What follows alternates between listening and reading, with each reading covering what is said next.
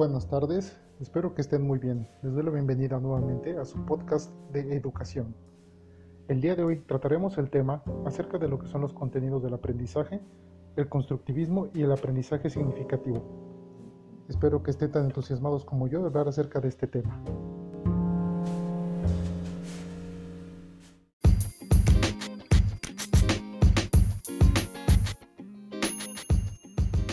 Contenidos de aprendizaje en básico es lo que se debe de enseñar. Todo en cuanto hay que aprender para alcanzar unos objetivos. Pero esto no solo abarca las capacidades cognitivas, sino también las demás capacidades, que son las capacidades motrices, afectivas, de relación interpersonal y de inserción social. Para esto necesitamos los objetivos, que estos son lo que se supone la primera clarificación de las intenciones educativas, y es qué es lo que se quiere enseñar y cuáles son las situaciones que se pretende crear y el tipo de resultados que se desean obtener. Para aclarar de mejor forma estas intenciones o estos objetivos, hay que tener en cuenta tres aspectos.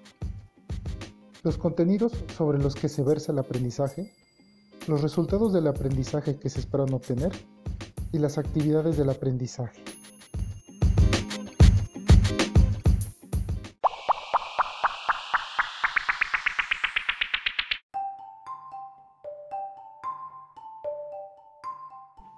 Un punto muy importante que debemos de tratar es cómo estas herramientas nos ayudan a diseñar de una forma más concreta las intenciones educativas que se tiene.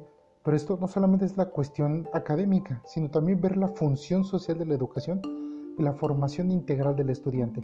Esto supone un problema sumamente alto para los maestros, porque además de tener la información actual, hay que estar viendo la forma en la que también se puede transmitir la cultura y poder incluir en el aula elementos de aprendizaje como son un desarrollo democrático, la conexión de los temas con el ámbito internacional y la preparación para las nuevas tecnologías, el desarrollo de nuevas y modernas competencias laborales y claro está, hasta el aprendizaje de toda la vida.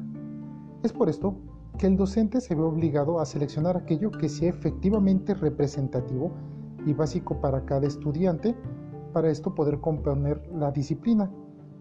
Además de aquello también valorar la forma en la que se pueden desarrollar las demás capacidades, y de esta forma crear más competencias que le permiten usar adecuadamente lo aprendido. Se debe proveer al estudiante con un núcleo altamente selectivo de ideas claves, esto es, contenidos relevantes que habrán de servirle de ancla para ampliar y referenciar los elementos que conforman toda su estructura cognoscitiva.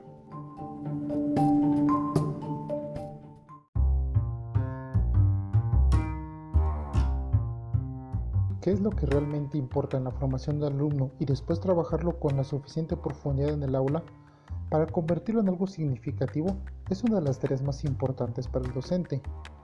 Para esto nos basamos en los cuatro modelos que se tienen para el aprendizaje, que es el modelo centrado en disciplinas y aprendizajes formales, que es prácticamente el modelo en el que se tiene como núcleo de acción las exigencias del programa, se enfatizan los conocimientos a adquirir y se organizan los espacios, tiempos y actividades en torno a ellos.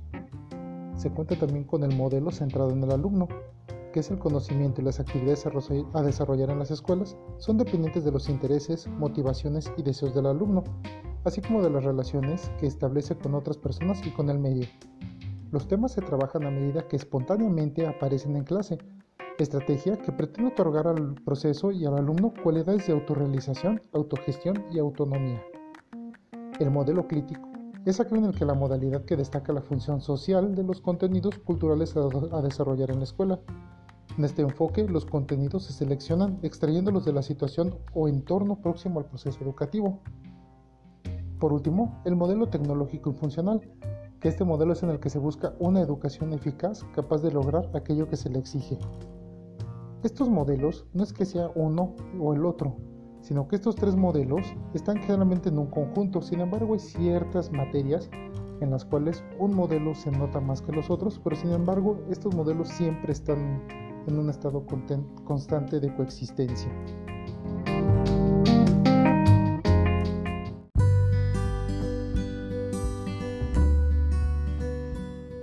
El contenido debe de ser relevante para la sociedad y debe de ir de lo más amplio a lo más específico para que esto sea más fácil aprender.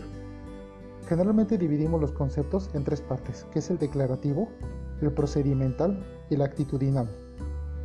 El declarativo de una manera muy sencilla es el saber qué. Para esto lo dividimos generalmente en dos formas, que es el conceptual y el factual. El factual es el que generalmente ha predominado en las escuelas y prácticamente es el memorizar y aprender como quien dice al pie de la letra. Nos ayuda a aprender palabras, fechas o cuestiones de causa y efecto. Mientras que el modelo conceptual te pide generalmente un mínimo de comprensión del material que está por aprenderse. Y el, la palabra comprensión es la palabra clave aquí, porque esto es como vamos a estar asimilando el significado de la nueva información. Tenemos también lo que es el procedimental, que es el saber hacer.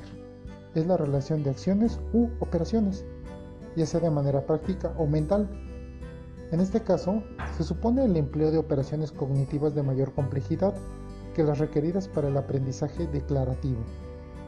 Los procedimientos también pueden aprenderse de una forma mecánica, repitiendo o reproduciendo hasta lograr una habilidad básica. En este caso, la importancia de este tipo de, de contenido es que lo que se busca es que el alumno reflexione cada una de las acciones realizadas y sepa el por qué se realiza. Por último, tenemos el contenido actitudinal, que es el saber ser. Es el conocimiento que permite emitir juicio sobre las conductas. Estos contenidos están afectados por conocimientos cognitivos, conductuales y afectivos. Se ha aprendido un valor cuando se interioriza y de esta forma la persona puede ver el contenido como si sea algo positivo o algo negativo. Esto es lo que al final nos ayuda a un pensamiento crítico, creativo y autorregulado.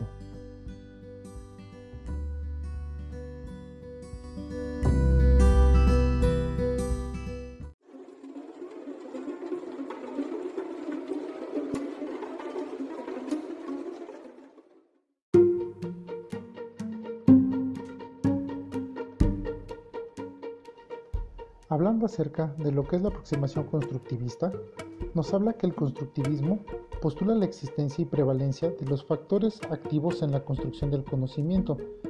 En estos mecanismos se incluye la influencia sociocultural, socioafectiva o fundamentalmente intelectual y endógena. Básicamente, es decir que el conocimiento no es un mero producto del ambiente ni un simple resultado de sus disposiciones, sino es una construcción que se va produciendo el día al día, como resultado que tenga la interacción de estos factores con el alumno, de ahí el por qué se le conoce como constructivista. Este proceso depende de dos aspectos fundamentales, que es el conocimiento previo o representación que se tenga de la nueva información y de la actividad externa o interna que ejerza el alumno sobre el respecto. Para esto, el aprendizaje no se producirá de una manera satisfactoria, a no ser que se le administre al alumno una ayuda específica a través de la participación en actividades intencionales, planificadas y sistemáticas. Esto es para que el alumno logre una actividad mental y de esta forma el alumno logre un aprendizaje duradero que enriquezca su conocimiento del mundo físico y social, potenciando así su crecimiento personal, hay que dejar ver al alumno como un objeto que meramente recibe conocimiento, sino es una persona capaz de abstraer el conocimiento que le sea necesario. Al final de cuentas, él es el responsable final de la obtención de este conocimiento y de cómo lo interpreta y al final de cuentas cómo lo va a usar. En esta situación, el profesor lo que debe de hacer es el orientar el empleo de este conocimiento.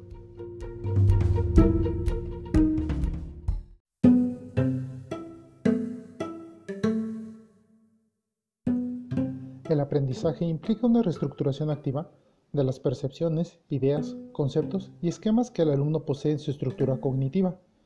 El alumno aprende las cosas por descubrimiento y de ahí comienza su conocimiento, normalmente aprendiendo las cosas por recepción y posteriormente comienza a repetirlas y de ahí va construyendo el significado de lo que va aprendiendo. Claro está que para facilitar el conocimiento es importante otorgarle un ambiente en donde pueda llevarlo a cabo, donde le sea más cómodo el poder aprenderlo. Además de esto, está una situación muy importante, que es la disposición del alumno. Además, el contenido y la naturaleza de los materiales. Si estos factores se conjuntan, nos pueden ayudar a que el alumno tenga un mejor aprendizaje. Generalmente este aprendizaje lo vamos a ver en tres fases.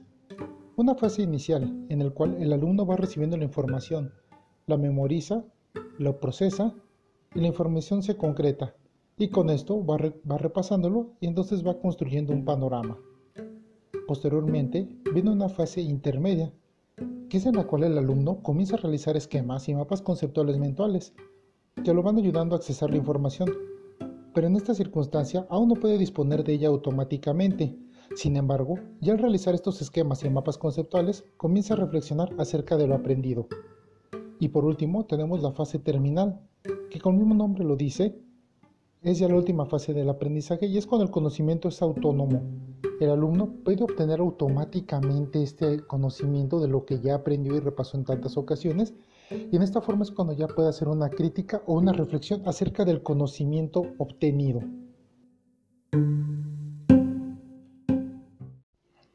Chicos, tristemente nuestro capítulo ya está por terminar. Pero para terminar, hay que tener en cuenta dos aspectos. La información que el alumno considera poco útil o poco relacionada a su tarea es la que más fácil va a olvidar y por lo tanto es importante para el docente el guiar al alumno respecto a esta información y crear puentes cognitivos. Además, hay que reconocer que el problema con esta teoría es que ayuda a obtener conocimientos de carácter conceptual e insiste demasiado en emplear materiales para conseguir mayor abstracción, generalidad e inclusividad.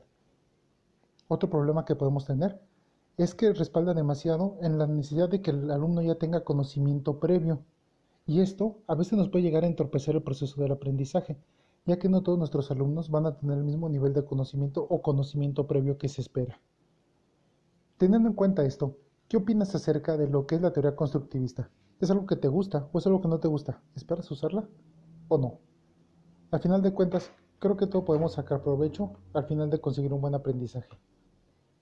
Me despido nuevamente, su amigo Claudio Rodríguez, diciéndoles nuevamente que si no te puedes autoevaluar, ¿cómo esperas que las demás personas te autoevalúen? Gracias.